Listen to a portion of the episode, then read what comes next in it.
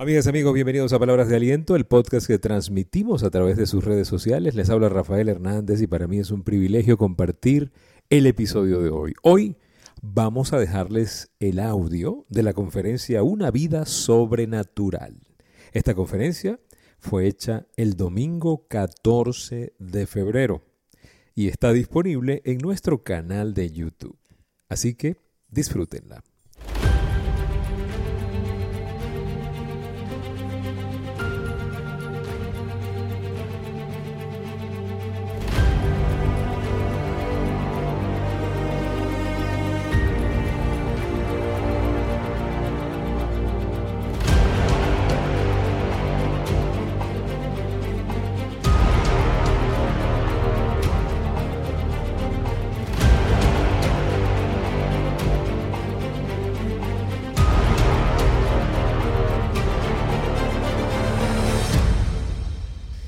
Bueno, hoy vamos a hablar de vida sobrenatural. Vida sobrenatural. Una vida sobrenatural. Todos soñamos con una vida sobrenatural. Todos soñamos con siempre tener ese superpoder, ¿sí o no? El, poder de algún superpoder. En nuestra infancia, en nuestros días de fantasía, eh, soñamos con, yo no sé qué, con qué soñaba usted, pero por ejemplo, eh, Superman, eh, en la época de nosotros, ¿no? Spider-Man y todos estos superhéroes que había, eh, siempre inspiraban a eso. Qué bueno sería tener un superpoder, ser invisible. Yo quería ser invisible a veces, ¿no? Y eso era chévere porque uno lo que quería era oír el chisme de qué decían de uno cuando uno no estaba. Eso era todo para ser invisible. El punto es que si tenemos acceso a superpoderes, porque estamos hechos a imagen y semejanza de un Dios todopoderoso. Fíjate que si venimos con vidas sobrenaturales, el tema es que no nos hemos dado cuenta. Estamos distraídos. Estamos distraídos del plan sobrenatural de Dios y nos hemos concentrado en naturalezas humanas que nos tienen desgastados. Y de eso vamos a hablar hoy, ¿sí? Eh, ahora, eso de ser sobrenatural suena como que fantasioso, como épico, pero es realmente un contraste, un contraste entre lo natural y lo sobrenatural.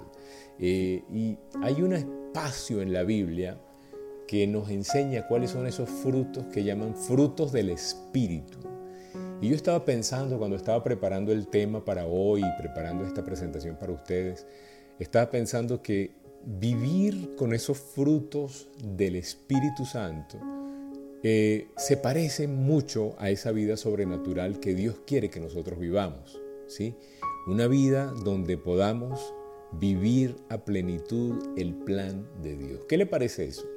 ¿Qué le parece que usted pueda sintonizarse de tal manera con las cosas que Dios quiere que usted pueda vivir su día a día en esta corta vida que tenemos, vivirlo de forma sobrenatural como Dios quiere que usted lo viva. Y eso se logra cuando vivimos con el contraste de los frutos del Espíritu Santo. Tenemos ese susurro de los frutos del Espíritu Santo y tenemos el grito estresante de la vida natural, de la naturaleza humana, de ese llamado que de repente es estresante, ¿no? ¿Y dónde está? Eh, eh, y tal vez un espíritu atormentado porque grita. Ahora, ¿dónde están en la Biblia el tema de los frutos del Espíritu Santo? Está en el libro de Gálatas, capítulo 5, en el verso 22. Y voy a leérselos. Dice, en cambio, la clase de fruto que el Espíritu Santo produce en nuestra vida es amor, alegría, paz, paciencia, gentileza, bondad, fidelidad. Son siete frutos, los frutos del Espíritu Santo. Se los voy a repetir. Amor, alegría, paz, paciencia, gentileza, bondad, fidelidad. Siete. Me llama la atención el número 7, ¿sí? Y ahora, la vida natural, ¿por qué hablo de contrastes? Porque la vida natural, la vida natural no es amor. ¿Cuál es? En la vida natural, ¿qué es más propicio? El odio. ¿Sí o no? No el amor. En la vida natural, la indiferencia. ¿Sí? El no demostrar los sentimientos. No va a ser que me hagan daño. ¿Sí? La vida sobrenatural dice amor. Y hoy es el día del amor y la amistad. Y creo que cuadró todo, ¿no? Sin que yo haya pensado en que les, les puedo prometer que cuando preparé o cuando me llegó este tema, no coincidió en mi mente que hoy era el día del amor y el primer fruto es el amor. Se los puedo decir por mi familia. En la vida sobrenatural el amor, en la vida natural el odio, el resentimiento, la indiferencia, el, el no demostrar lo que siento, el más bien guardarme las cosas y no expresarlas por miedo a que me hagan daño, a tomar la iniciativa, ¿sí?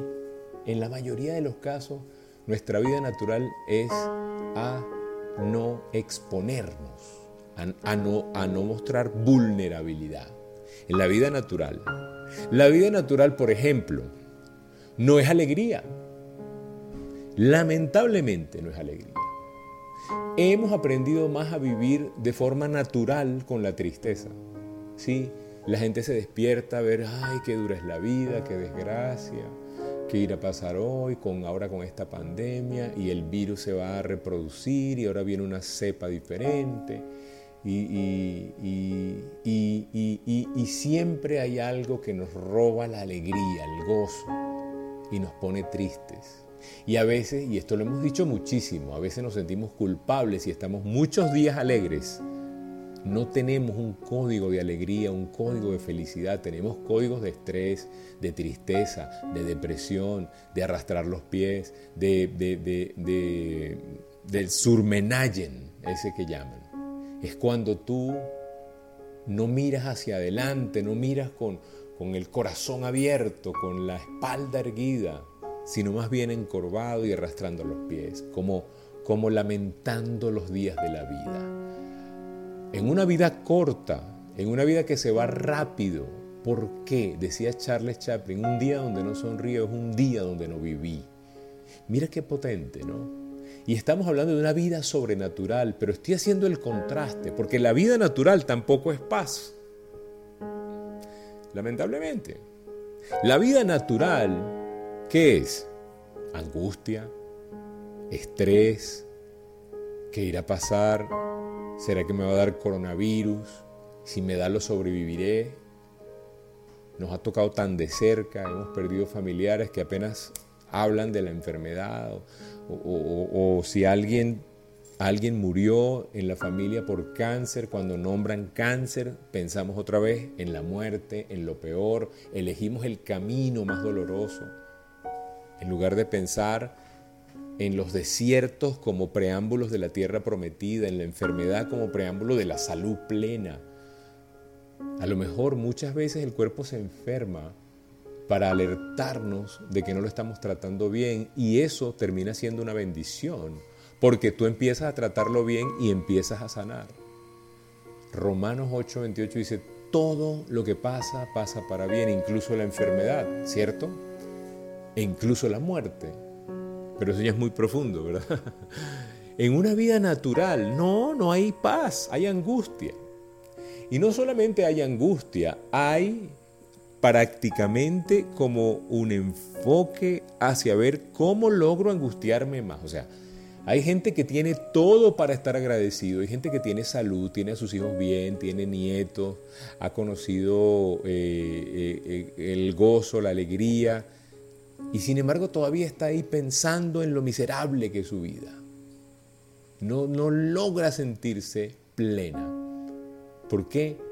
Porque todavía está dormida, estamos como anestesiados, estamos como, como cauterizados con la visión. Y eso es delicado, ¿sí o no? Es muy delicado. Por ejemplo, la vida natural tampoco es paciencia. Estamos viviendo una de, de las etapas de más ansiedad de la historia de la humanidad. Soloft, eh, eh, todos los ansiolíticos, desgastados, o sea, todos, todos, todas las pastillas, todas las aguas, todas las cosas para bajar la tensión, la presión, el estrés. No vivimos de forma natural, perdón, de forma sobrenatural, vivimos de forma natural. Y cuando digo natural es que nos hemos acostumbrado a no tener paciencia, a tener ansiedad.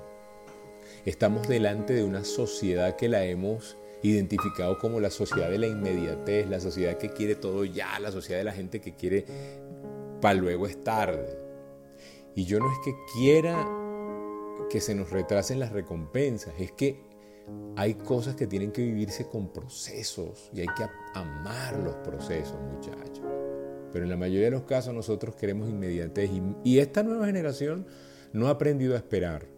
Y tiene mucho que ver la modernidad y todo lo que ha pasado. Yo recuerdo que nosotros, en la época nuestra de la infancia y los que son contemporáneos, aquí hay unos cuantos contemporáneos, no se vayan ustedes a hacer los locos porque los tengo todos pilladitos. Yo recuerdo que, por ejemplo, para uno ver un capítulo de su serie favorita, uno tenía que esperar una vez a la semana. Una vez, o sea, uno, uno sabía que, por ejemplo, los lunes pasaban el zorro a las 6 de la tarde. Uno esperaba ese, el radio Rochela, esa radio Rochela a las 7, 8 de la noche, toda la semana, ¿no? Y uno esperaba su, su eh, eh, las comiquitas cuando éramos niños. Había un ratico de comiquitas, un pedacito y ya. Había que esperar hasta el otro día para volverla a ver. ¿Sí? Y los fines de semana. Hoy en día hay canales 24/7 pasando series, comiquitas. El otro día descubrimos en el Telegram que el zorro está en Telegram. Entonces tú bajas el capítulo del zorro en un canal que se llama El Zorro, no sé qué qué, y tú ves el, el zorro viejito, ese don Diego de la Vega, blanco y negro, ese que nos gusta, ese, está en Telegram. En todas las, toda la serie, entonces tú puedes ver todo el día el zorro.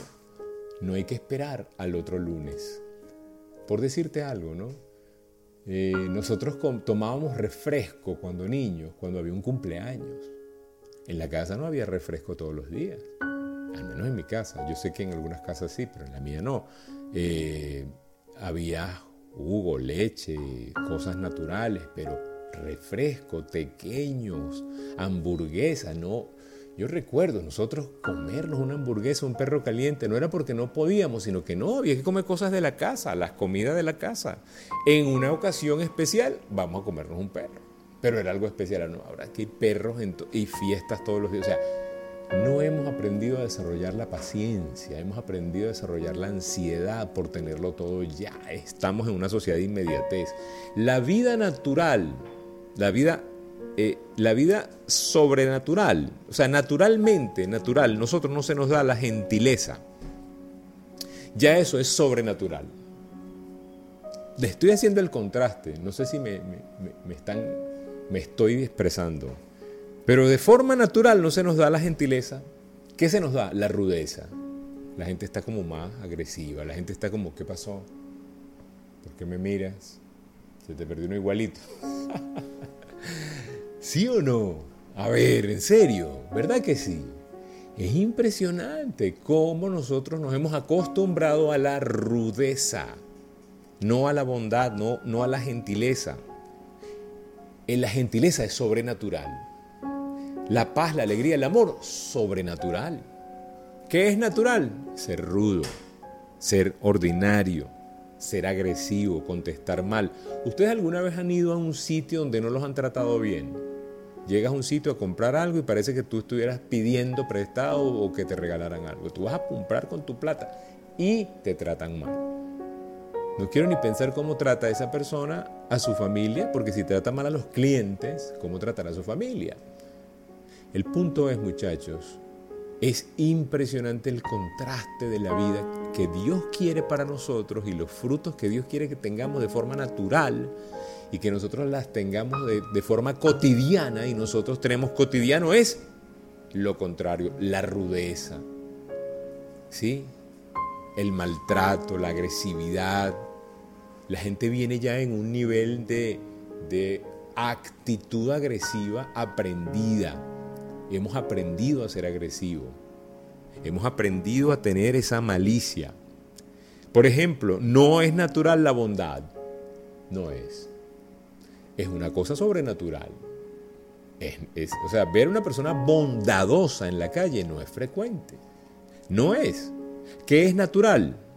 ¿Qué es, qué es natural ahorita? El egoísmo. ¿Cuánto hay para mí? ¿Cómo voy pegado? Decimos en Venezuela, ¿verdad? ¿Cuánto hay para mí? ¿Cuánto hay para eso? Es pocas personas se atreven a servir sin interés a alguien. ¿Tú sabes qué dice la Biblia? La Biblia dice, haz algo por alguien que no te lo pueda pagar. Esto es una paráfrasis mía. Dice, cuando hagas algo por alguien, asegúrate de hacerlo por alguien de la cual no vas a recibir ningún beneficio. ¿Por qué? Porque estamos llamados a eso. O sea, uno de los ministerios más importantes a los que Dios nos llama a actuar es a, amar a las viudas, a sostener a las viudas y a los huérfanos. Así es, eso significa bondad. ¿Tú sabes cuánta gente ahorita está necesitando una palabra de aliento, una ayuda, un impulso, algo, un, paquetico de harina, un, azúcar, una sal, un, enlatado, algo, algo que, que te pueda dejar ejercer esa bondad que necesitamos, esas cestas solidarias, ese agarrar un día a la semana y ir a, a, donde hay más necesidad en tu ciudad y compartir algo de lo que ya Dios te ha dado a ti. Porque a lo mejor la mayoría de los que estamos acá, Dios nos ha dado más de lo que nosotros consumimos y tenemos. Y nos ha dado más, ¿para qué? Para que podamos ejercer esa bondad, que es, debería ser natural, pero es sobrenatural. Porque lo natural es el egoísmo. Por ejemplo, no es natural la fidelidad. No es, lamentablemente. Es sobrenatural ser fiel. ¿Qué es natural? La infidelidad es natural, es esperada, es patrocinada, es aplaudida, es anunciada. Es que el hombre tiene que ser infiel. Pareciera que estamos como que con un chip donde no podemos ser fieles. Los hombres tenemos que ser infieles porque hay una naturaleza que no nos deja. Tú imagínate una persona que depende solamente de sus impulsos. Si nosotros dependiéramos solamente de nuestros impulsos, te digo, seríamos animales y no seres humanos. Entonces el punto es, muchachos, la vida natural debería ser esos siete frutos del Espíritu, pero es sobrenatural. El, llamado natural, ¿sí? De Dios, el diseño de Dios es para que nuestra plenitud se ejerza allí, ahí, en esos frutos, ¿sí? Pero nuestra naturaleza, eso que llamamos la carne, el cerebro reptiliano, ¿qué, nos, qué nos llama a una vida natural? Nuestro cerebro responde, ¿sí? De forma de egoísta. ¿Qué tenemos que lograr? Ese, ese tránsito entre el cerebro y el corazón, eso que llaman la inteligencia emocional, es eso, es lograr que tu mente ahora pueda ser reprogramada para vivir, no dependiendo de las emociones, sino programando las emociones para ser sobrenaturales, para no parecernos a lo que hace la mayoría, para no hacer lo que hace todo el mundo, para transformar nuestra manera de pensar. Y transformando nuestra manera de pensar, transformamos nuestra manera de vivir. Y transformando nuestra manera de vivir, transformamos los resultados que vamos a dejar. Todos queremos resultados sobrenaturales, todos queremos dejar una huella, todos queremos eh, eh, eh, brillar, que, pudiera ser una, una interpretación egoísta, porque sería como que mejor reflejar brillo, no brillar, porque el, el, brillo debería ser de Dios y nosotros reflejar el brillo de Dios, reflejar la luz de Dios. Ese es el llamado. Por ahí van los tiros. ¿Sí? apreciar los procesos. Eso nos hace sobrenaturales. Fíjate que aquí el tema no es ni siquiera complicado. ¿Sí? El tema complicado no es. Voy a tomar cafecito. Salud. No es ni siquiera complicado. Eso que nosotros llamamos progreso, avances, son grandes avances que se ven después de pequeñas victorias que no se ven. Parece mentira, pero nosotros tenemos avances importantes en la vida que no vemos a diario y por no verlos no somos consistentes con el avance. Queremos el resultado rápido, queremos grandes avances, grandes cambios. Queremos la victoria grande, queremos empezar, bueno, ya es enero, en enero quiero perder todos los, los kilos que tengo 30 años acumulando en mi vida.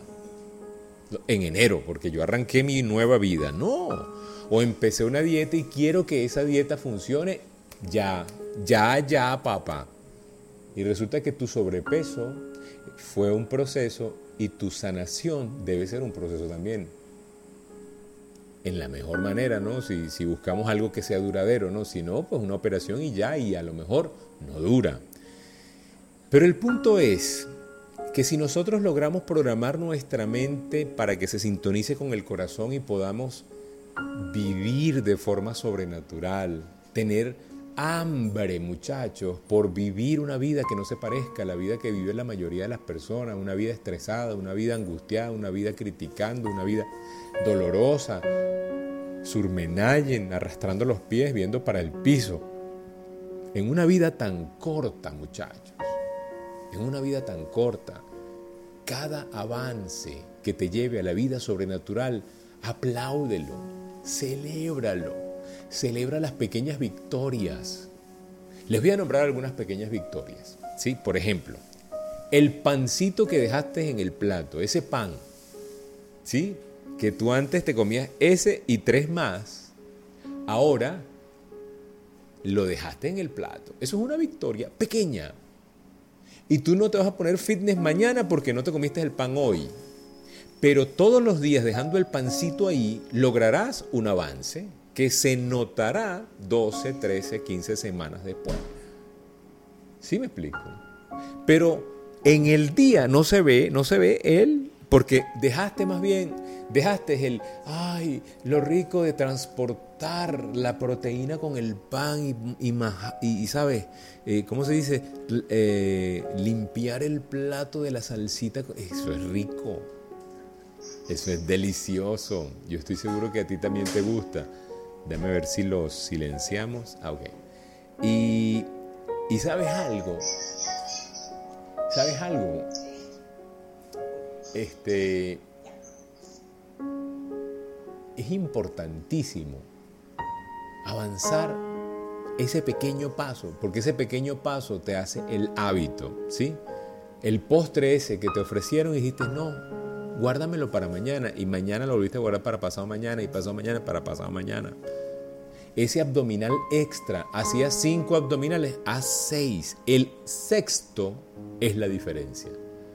Él hacías una flexión, una lagartija, dos, haz la tercera. Todos los días un avance. Les voy a contar mi experiencia.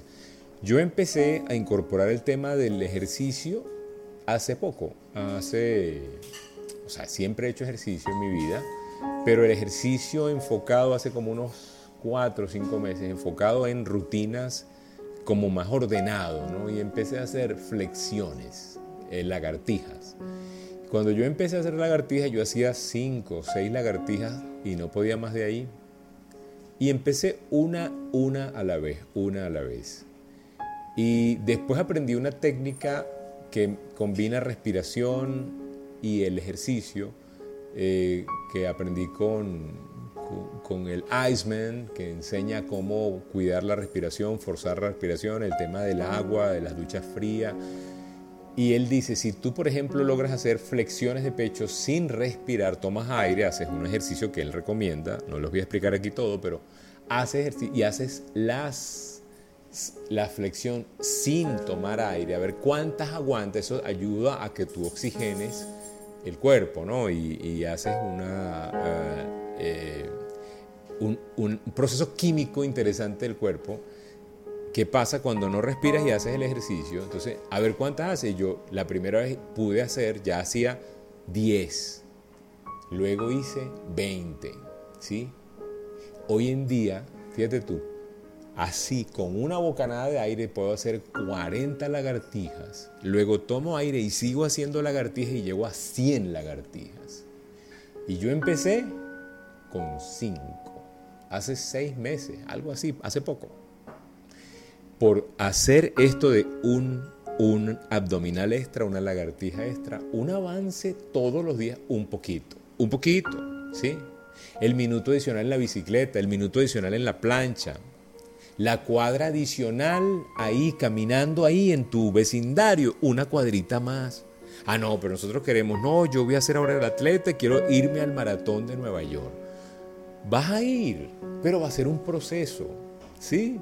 La vida sobrenatural que queremos, el resultado grande depende de los pasos naturales pequeños, ¿sí? Y a veces vamos a sentir que el 95% del tiempo que estamos invirtiendo es tiempo perdido a veces. Pero sabes algo, ese 5%, ese 5% del tiempo donde, donde no sientes que es perdido, ese hace la diferencia por el 95% que sentías que estaba perdido. ¿Sí? Yo eh, admiro muchísimo a Dexter Yeager, que es uno de mis mentores, y él dijo, el 95% de tu tiempo construyendo tu negocio es tiempo perdido, pero el 5% te hace cochinamente rico. Fueron sus palabras. Stinky, pinche, rich. cochinamente rico. Eso significa que probablemente van a haber días más desilusionantes que días de plenitud. Sin embargo, al final la recompensa va a ser sobrenatural. Y queremos una vida sobrenatural. Necesitamos estar dispuestos a dar el 100% aún cuando el 100% no es remunerado, es decir, no es no se ve la diferencia. La diferencia entre lo natural y lo sobrenatural es ese 100%, pase lo que pase. Pequeñas victorias de bondad, por ejemplo. ¿Qué le parece?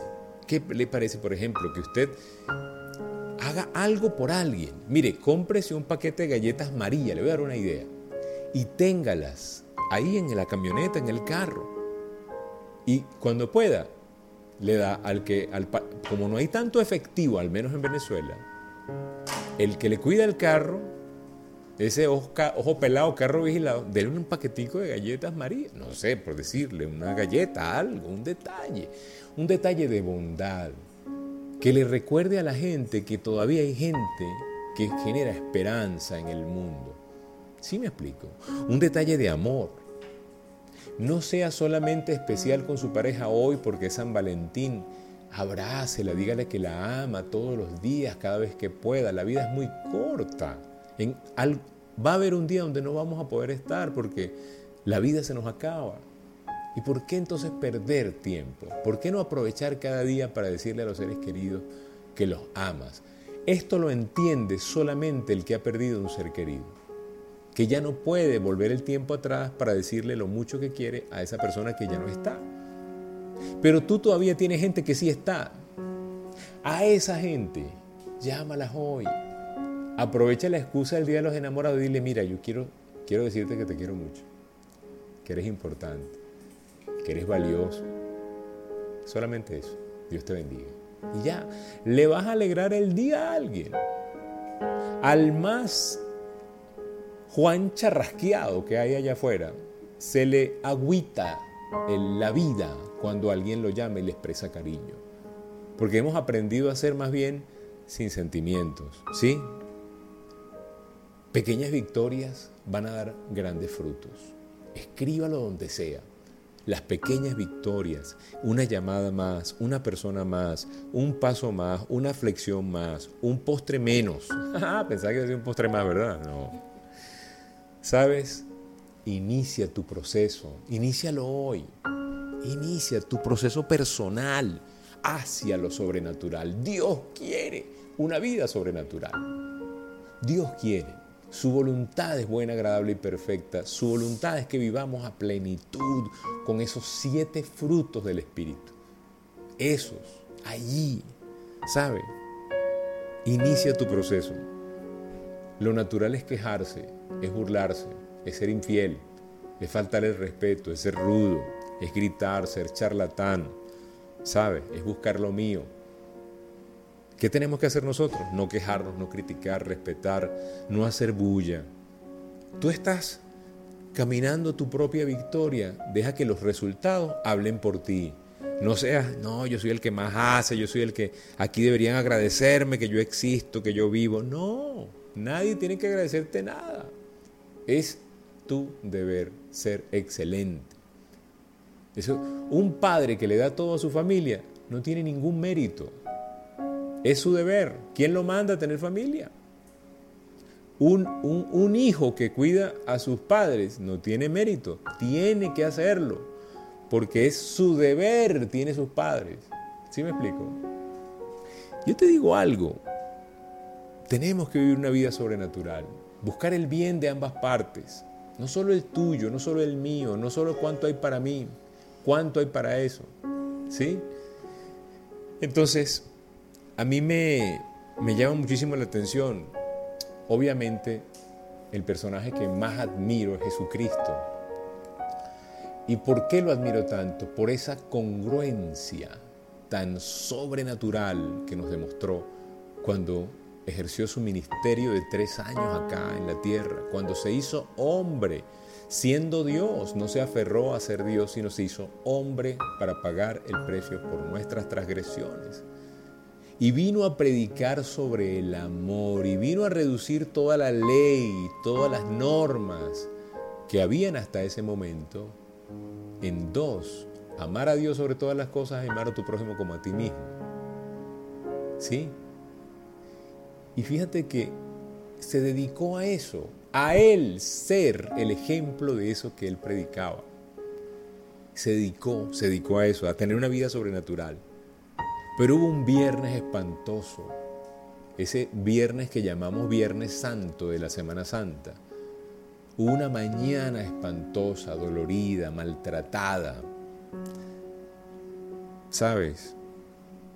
Jesús es un enredo de sangre, heridas, moretones, dolor, espinas clavadas la mayoría de los amigos que había cultivado en esos tres años, sus panas, sus más cercanos, su círculo íntimo, la mayoría se había ido, solo quedaba uno, Juan, ahí al pie de la cruz. ¿Sabes? Estaba experimentando la agonía de la crucifixión, hasta Dios, por un momento, dijo, ¿por qué me has abandonado? Le dijo. ¿Sabes? Había una angustia emocional había una muchedumbre gritándolo, escupiéndolo, burlándose del horror.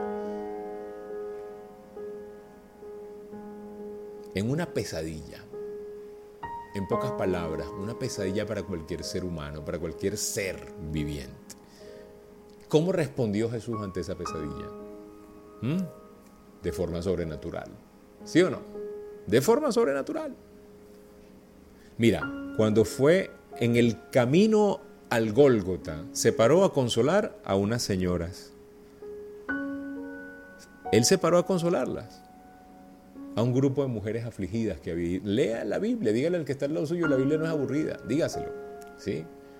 El poco aliento, el poquito aliento que le, que, le quedaba cuando estaba en la cruz que dijo, se dedicó a orar por todos los que lo habían ofendido. Dijo, Padre, perdónalos, no saben lo que hacen con el poquito aliento que le quedaba. ¿Sí? Demostró compasión y perdón por un criminal que lo estaba criticando y se estaba burlando de él. Compasión y perdón por el que se dio cuenta de que él estaba allí. ¿Sí? Se esforzó por ver a su madre afligida y encomendársela a un amigo. Ahí está tu madre. Todo eso en medio de... Mire, yo no sé si a usted le ha pasado, a ver, ¿alguno de ustedes ha clavado un clavo en una pared o en una madera? ¿Alguno de ustedes lo ha hecho? Y usted tiene ahí el, la puntilla, dicen en Colombia, el clavo, el martillo. Y usted está concentrado clavando el martillo, pone sus dedos y por algo del destino no le dio al clavo, le dio al dedo. ¿Le ha pasado alguna vez? Yo quiero que usted me diga en qué piensa usted en ese momento en que usted se martilló el dedo, la uña. ¿Piensa en la bondad? ¿Piensa en la benignidad? ¿Qué es lo primero que le viene a la mente? Una grosería es lo que le viene a la mente, ¿sí o no? ¿Sí o no? No le viene nada bueno a la mente. ¿Por qué? ¿Cómo logró nuestro Señor Jesucristo en un momento donde no solo fue una, un clavo en una uña, estaba clavado en esta, ¿cómo se llama esta parte? Esto es como una articulación en la muñeca, porque no es en la palma de la mano, si hubiese desgarrado y se caía de la cruz. Fue acá donde ejercía como una especie de ancla para poder sostener su, pues, peso. Estaba tratando de respirar, hacía un esfuerzo por respirar, tomar una bocanada de aire y botar. Jesucristo fue uno de los pocos seres humanos que eh, sufrió de hematoidrosis. Hematoidrosis es una condición donde el extremo del estrés, del dolor, es tan grande que tu cuerpo como medida de seguridad empieza a hacer que sudes sangre para tratar de aliviar y de refrescar y sudas tu propia sangre. Él sufrió eso. Él se, la Biblia dice, entregó, se entregó a lo sumo. Él se exprimió como un trapito cuando uno lo exprime y le saca hasta la última gota, porque cada gota de su sangre nos iba a salvar a nosotros. Y lo hizo voluntariamente. Y tenía la opción de salirse de ese plan, de ese rollo, sí, pero fue voluntario, fue un acto de amor sobrenatural. Cuando yo veo eso, ese ejemplo, yo digo, por eso es que el ministerio de Jesucristo, 2020 años después, sigue vivo. Y podemos ver de frente a cualquier persona y predicarles una verdad basada en la congruencia, en un ejemplo vivo, un ejemplo de alguien que venció la muerte, resucitó y siempre predicó amor y vino a reconciliar al mundo que estaba perdido sin amor. A mí eso me conmueve. Ese Dios que dio la vida por ti y por mí, hoy nos está recordando que debemos vivir de forma sobrenatural. ¿Sí? En esos tiempos difíciles. Tú estás pasando por un tiempo difícil. ¿Qué debemos hacer? Modelar bondad en tiempos difíciles, benevolencia en tiempos duros. ¿Sí? Eso hizo Jesús. Él nos dio el ejemplo. Tragedias personales las convirtió en oportunidades para dar amor, para dejar un mensaje. ¿Sí? Cuidar de los demás, dejar un buen ejemplo, un buen legado, una buena luz. El tema de nosotros es que no nos dejamos controlar por ese espíritu y por eso no vivimos los frutos de ese espíritu. Para cerrar, muchachos, necesitamos estar sintonizados con esa vida sobrenatural que Dios quiere. Necesitamos entender que nosotros debemos vivir el amor, la alegría, la paz, la paciencia, la gentileza, la bondad y la fidelidad. Y que debemos salirnos de donde está la mayoría. La mayoría está en odio, tristeza, angustia, ansiedad, rudeza, egoísmo, infidelidad. Es la antítesis. El llamado es ese. ¿Y sabes algo? Para poder vivir de forma sobrenatural, nosotros tenemos que, número uno, reconciliarnos con ese Dios que nos llama a una vida sobrenatural. Y si tú todavía no has reconciliado tus cuentas con Dios, ojalá este mensaje que estás viendo, escuchando, te sirva para que tú hagas tus cuentas con Dios. ¿Y qué es hacer las cuentas con Dios? Es reconocer que Dios es suficiente para ti. Es reconocer que lo necesitas para que tu vida sea transformada es reconocer que le ha fallado, reconocer que necesitamos un Salvador y el perfecto y la medida perfecta es Jesucristo. Hay un molde en ti que probablemente no ha sido llenado y lo has tratado de llenar con trabajo, con estrés, con ejercicio, con comida, con alcohol, con drogas, sexo ilícito. Y nada de eso te ha llenado. Si es vacío. porque ese moldecito que está en tu corazón solamente lo va a llenar Dios. Ojalá hagas una cosa que llamamos la oración de fe, donde te reconoces tu necesidad de Jesús y de su plan de salvación para vivir en paz, para vivir de forma sobrenatural, para vivir de forma extraordinaria. Así es. Muchachos, muchísimas gracias. Para mí siempre es un gusto, un privilegio compartir con todos ustedes. Gracias, gracias, gracias. Tengamos una vida sobrenatural. Los que quieran hacer esta oración que les acabo de decir, estoy a la orden, escríbanme al WhatsApp 0414-340-3023 si estás en Venezuela, si estás fuera de Venezuela, más 58 414-340-3023 y por ahí nos conectamos con muchísimo gusto. Alguien una vez compartió esta oración conmigo y mi vida nunca fue igual. Háganla, aseguren su vida, su vida sobrenatural.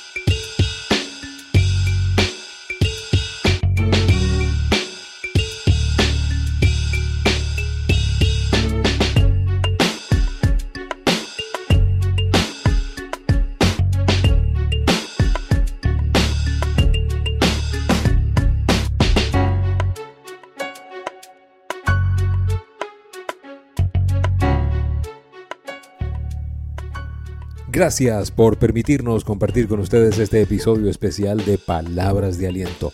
Una vida sobrenatural. Ese es el llamado superior. Cuídense mucho, sean felices, les deseo que tengan todos una vida sobrenatural, que Dios me los bendiga y recuerden, si pongo a Dios de primero, nunca llegaré de segundo.